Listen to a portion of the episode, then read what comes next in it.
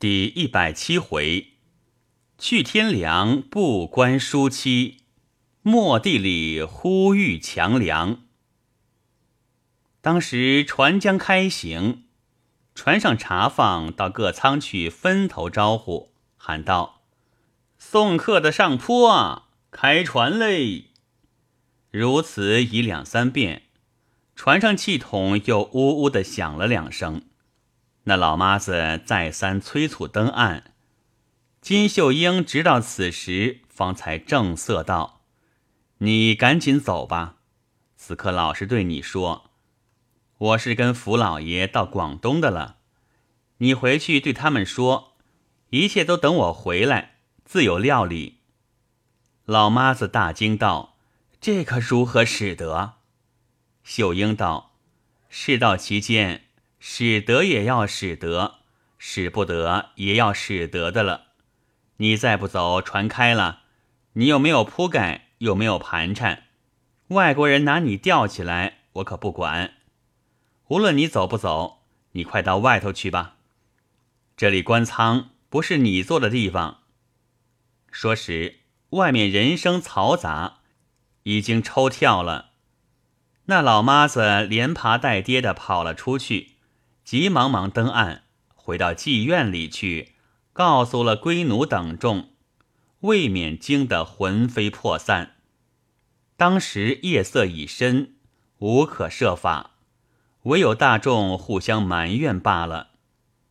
这一夜害得他们又急又气又恨，一夜没睡。到得天亮，便个人出去设法。也有求神的，也有问卜的。那最有主意的，是去找了个老成的嫖客，请他到妓院里来，问他有甚法子可想。那嫖客问了背戏，大家都说是坐了广大轮船到广东去的，就是昨天跟去的老妈子也说是广大船去的。又是晚上，又是不识字的人。他如何闹得清楚？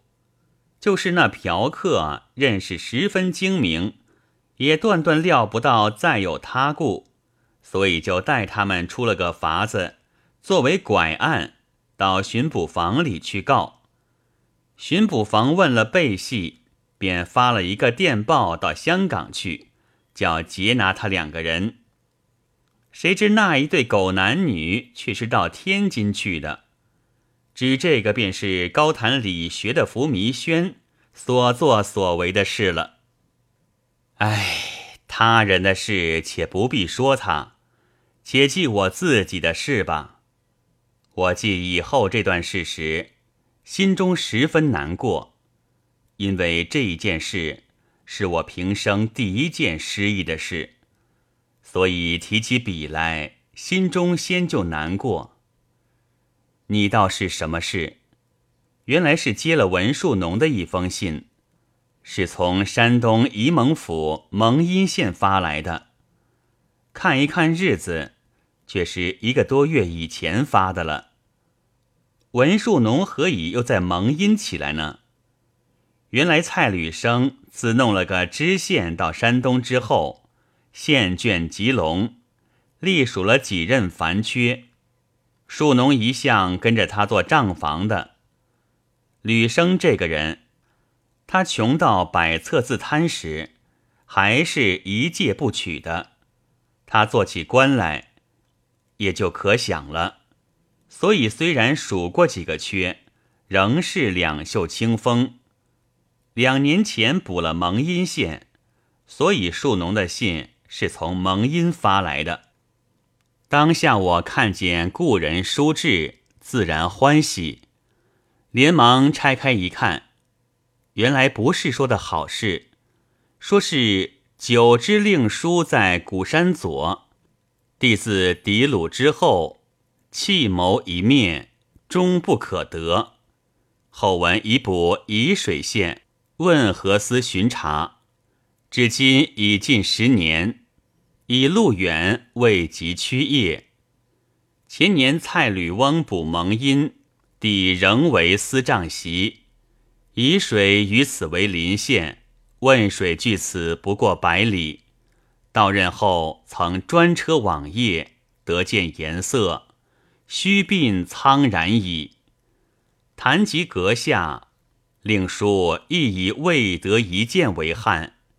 今年七月间，该处利益盛行，令叔令婶相继去世，遗孤二人才七八岁。闻身后异常清苦。此间为相僻之地，往来书多不便。帝至昨日始得信，阁下应如何处置之处，静息裁夺，专此通知。云云。我得了这信，十分疑惑。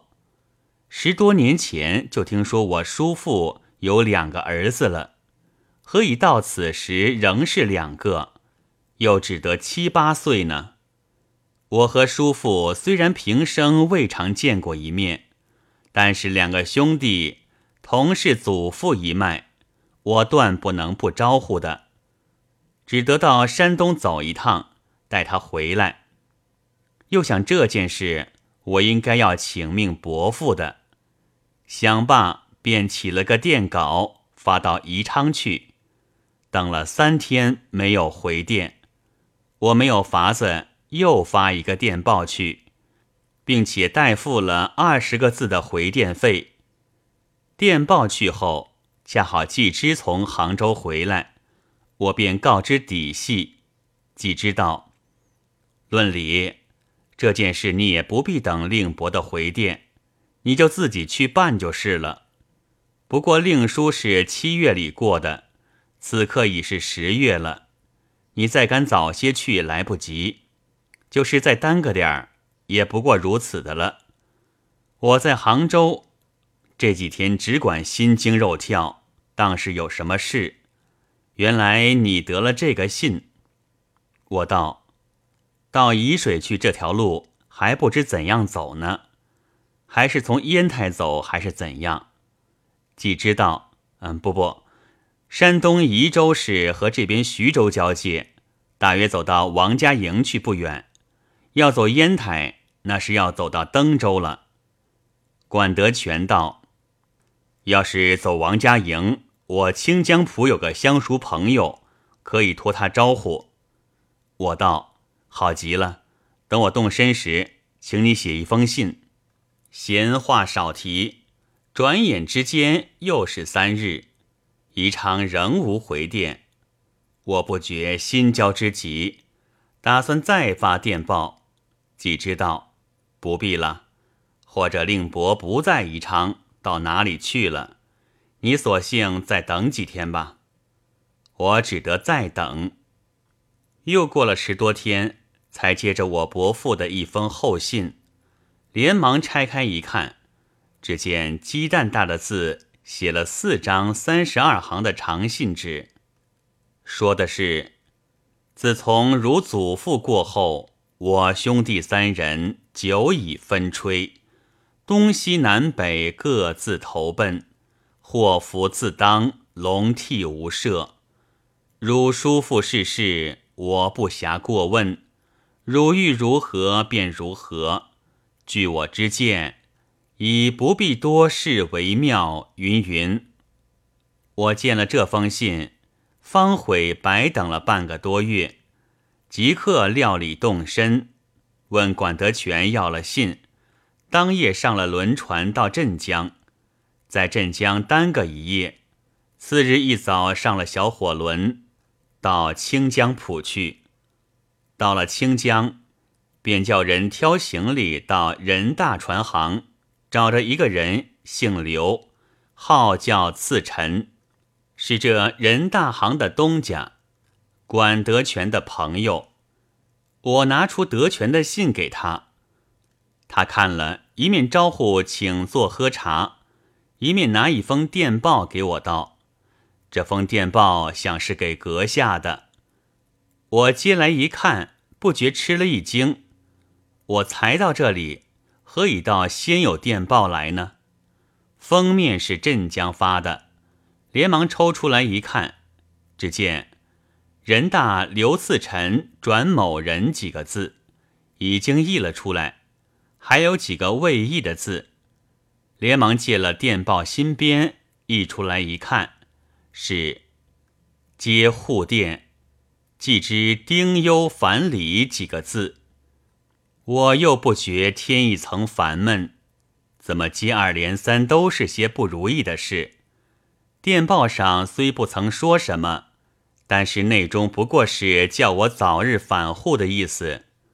我已经到了这里，断无折回之理，只有早日前去，早日回来罢了。当下由刘次臣招呼一切，又告诉我到王家营如何雇车上路之法，我一一领略。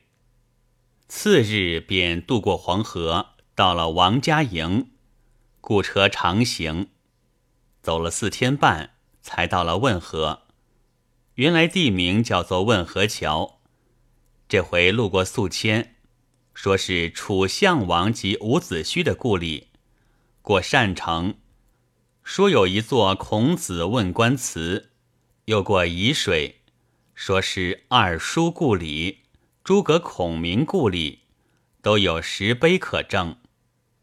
许多古迹我也无心去访了。到了汶河桥之后，我一家店住下，要打听前任巡检太爷家眷的下落，那真是大海捞针一般。问了半天，没有人知道的。后来我想起一法，叫了店家来问：“你们可有认得巡检衙门里人的没有？”店家回道。没有，我道，不管你们认得不认得，你可替我找一个来，不问他是衙门里的什么人，只要找出一个来，我有的赏你们。店家听说有的赏，便答应着去了。过了半天，带了一个工兵来，年纪已有五十多岁，我便先告诉了我的来历，并来此的意思。工兵便叫一声“少爷”，请了个安，一旁站着。我便问他：“前任太爷的家眷住在哪里？你可知道？”工兵回说：“在这里往西去七十里赤屯庄上。”我道：“怎么住到那里呢？两个少爷有几岁了？”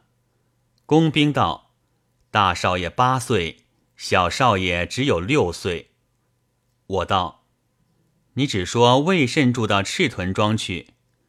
工兵道：“前任老爷听说断过好几回弦，娶过好几位太太了，都是不得到老。少爷也生过好几位了，听说最大的大少爷如果在着，差不多要三十岁了，可惜都养不住。那年到这边的任，可巧又是太太过了。”就叫人做媒，把赤屯马家的闺女娶来，养下两个少爷。今年三月里，太太害春瘟过了，老爷打那么也得了病，一直没好过，到七月里头就过了。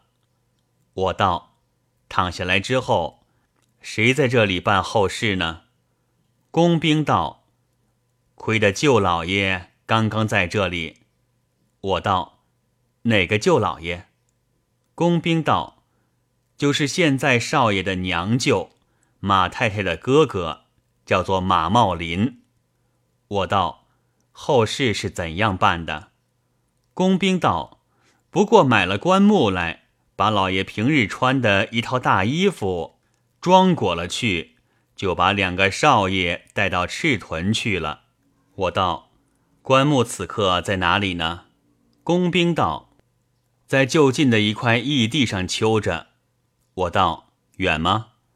工兵道不远，不过二三里地。我道你有公事吗？可能带我去看看。工兵道没事，我就叫他带路先走。我沿途买了些纸钱、香烛之类，一路同去，果然不远就到了。工兵指给我道。这是老爷的，这是太太的。我叫他带我点了香烛，叩了三个头，画过纸钱。生平虽然没有见过一面，然而想到骨肉至亲，不过各位谋时起见，便闹到彼此天涯沦落，各不相顾。今日到此，已隔着一块木头，不觉流下泪来。细细查看，那棺木却是不及一寸厚的薄板。我不禁道：“照这样，怎么盘运呢？”工兵道：“如果要盘运，是要加外裹的了。要用起外果来，还得要上宜州府去买呢。”徘徊了一会儿，回到店里。工兵道：“少爷可要到赤屯去？”我道：“去是要去的，不知一天可以赶个来回不？”工兵道：“七十多里地呢。”要是夏天还可以，此刻冬月里怕赶不上来回。少爷明日动身，后日回来吧。工兵也去请个假，陪少爷走一趟。我道：“你是有公事的人，怎好劳动你？”工兵道：“哪里的话，工兵伺候了老爷十年多，老爷平日待我们十分恩厚，不过缺苦官穷。”有心要调剂我们，也力不从心罢了。我们难道就不念一点恩义的吗？少爷到那边，他们一个个都认不得少爷，知道他们肯放两个小的跟少爷走不呢？多工兵一个去了，也帮着说说。我道：如此，我感激你的很。等去了回来，我一起谢你。工兵道：“少爷说了这句话，已经要折死我了。”说着便辞了去，一宿无话。次日一早，那工兵便来了。我带的行李只有一个衣箱，一个马包。因为此去只有两天，便不带衣箱，寄在店里，只把在清江浦换来的百把两碎纹银。在箱子里取出来，放在马包里，重新把衣箱锁好，交代店家，便上车去了。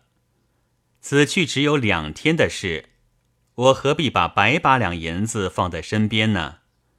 因为取出银包时，许多人在旁边，我怕漏了人眼不便，因此就整包的带着走了。我上了车。工兵跨了车沿，行了半天，在路上打了个尖，下午两点钟光景就到了，是一所七零八落的村庄。那工兵从前是来过的，认得门口，离着还有一箭多地，他便跳了下来，一叠连声的叫了进去，说什么：“大少爷来了呀，你们快出来认亲呐！”只他这一喊，便惊动了多少人出来观看。我下了车，都被乡里的人围住了，不能走动。那工兵在人丛中伸手来拉了我的手，才得走到门口。工兵随即在车上取了马包，一同进去。工兵指着一个人对我道：“这是舅老爷。”我看那人时。穿了一件破旧剪绸面的老羊皮袍，腰上束了一根腰里硬，脚上穿了一双露出七八处棉花的棉鞋。虽在冬月里，却还光着脑袋，没戴帽子。我要对他行礼时，他却只管说：“，请坐啊，请坐啊，地方小，委屈的很呢。”看那样子是不懂行礼的。我也只好糊里糊涂敷衍过了。忽然，外面来了一个女人，穿一件旧到泛白的青莲色剪绸老羊皮袄，穿一条旧到泛黄的绿布紫腿棉裤，梳一个老式长头，手里拿了一根四尺来长的旱烟袋。工兵指给我道：“这是舅太太。”我也就随便招呼一声，舅太太道：“这是直少爷呀，往常我们听姑老爷说的多了，今日才见着，为甚不到屋里坐啊？”于是马茂林让到房里，只见那房里占了大半间是个土炕，土炕上放了一张矮脚鸡，鸡那边一团东西，在那里如如欲动。工兵道：“请炕上坐吧，这边就是这样的了。那边坐的是他们的老姥姥。”我心中又是一疑。北边称呼外祖母多有叫姥姥的，何以忽然弄出个老姥姥来？实在奇怪。我这边才坐下，那边又说姥姥来了，就见一个老婆子，一只手拉了个小孩子同来。我此刻是神魂无主的，也不知是谁打谁，唯有点头招呼而已。工兵见了小孩子，便拉到我身边道：“叫大哥呀，请安呐。”那孩子便对我请了个安，叫一声“大哥”。我一手拉着道：“这是大的吗？”工兵道：“是。”我问道：“你叫什么名字？”孩子道：“我叫祥哥。”我道：“你兄弟呢？”舅太太接口道：“今天大姨妈叫他吃大米粥去的，已经叫人叫去了。小的叫奎哥，比大的长得还好呢。”说着话时，外面奎哥来了，两手捧着一个吃不完的棒子馒头，一进来便在他姥姥身边一靠，张开两个小圆眼睛看着我。工兵道：“小少爷，来来来。”这是你大哥，怎么不请安呢？说着伸手去搀他，他只管躲着不肯过来。姥姥道：“快给大哥请安去，不然要打了。”奎哥才慢腾腾地走近两步，合着手把腰弯了一弯，嘴里说的一个“安”字，这像是素汐所教的了。我弯下腰去拉了过来，一把抱在膝上，这只手又把祥哥拉着，问道：“你两个的爸爸呢？好苦的孩子啊！”说着不觉流下泪来。这眼泪沙是作怪，这一流开了头便止不住了。两个孩子见我哭了，也就哗然大啼。当时惹得满屋子里人一齐大哭，连那工兵都在那里擦眼泪。哭够多时，还是那工兵把家人劝住了，又提头带我说起要带两个孩子回去的话。马茂林没甚说的，只有那姥姥和舅太太不肯。后来说的舅太太也肯了，姥姥依然不肯。追冬日子短得很，天气已经快断黑了。舅太太又去张罗晚饭，炒了几个鸡蛋，烙了几张饼，大家围着糊里糊涂吃了，就算一顿。这是北路风气如此，不必提他。这一夜，我带着两个兄弟问长问短，无非是哭一场，笑一场。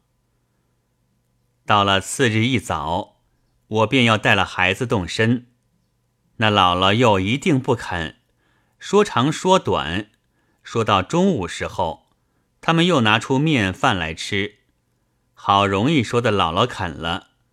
此时已是挤满一屋子人，都是邻居来看热闹的。我见马家实在穷得可怜，因在马包里取出那包碎纹银来。也不知哪一块是轻的，是重的。生平未曾用过等子，只捡了一块最大的，递给茂林道：“请你带我买点东西，请姥姥他们吃吧。”茂林收了，道谢。我把银子包好，依然塞在马包里。舅太太又递给我一个小包裹，说是小孩子衣服，我接了过来，也塞在马包里。车夫提着出去，我报了魁哥，工兵报了祥哥，辞别众人，一同上车。两个小孩子哭个不了，他的姥姥在那里倚门痛哭，我也禁不住落泪。那舅太太更是儿啊肉的哭喊，便连赶车的眼圈也红了。那哭声震天的光景，犹如送丧一般。外面看的人挤满了，把一条大路紧紧的塞住，车子不能前进。赶车的拉着牲口慢慢的走，一面嘴里喊着：“让让让让啊让啊！”才慢慢的走得动。路旁看的人也居然有落泪的。走过半里多路，方才渐渐人少了。我在车上盘问祥哥，才知道那老姥姥是他姥姥的娘，今年一百零四岁，只会吃不会动的了。在车上谈谈说说，不觉日已晨曦。今天这两匹牲口煞是作怪。只管走不动，看看天色黑下来了，问问屠城，还有二十多里呢。忽然前面树林子里一声哨响，赶车的失声道：“罢了！”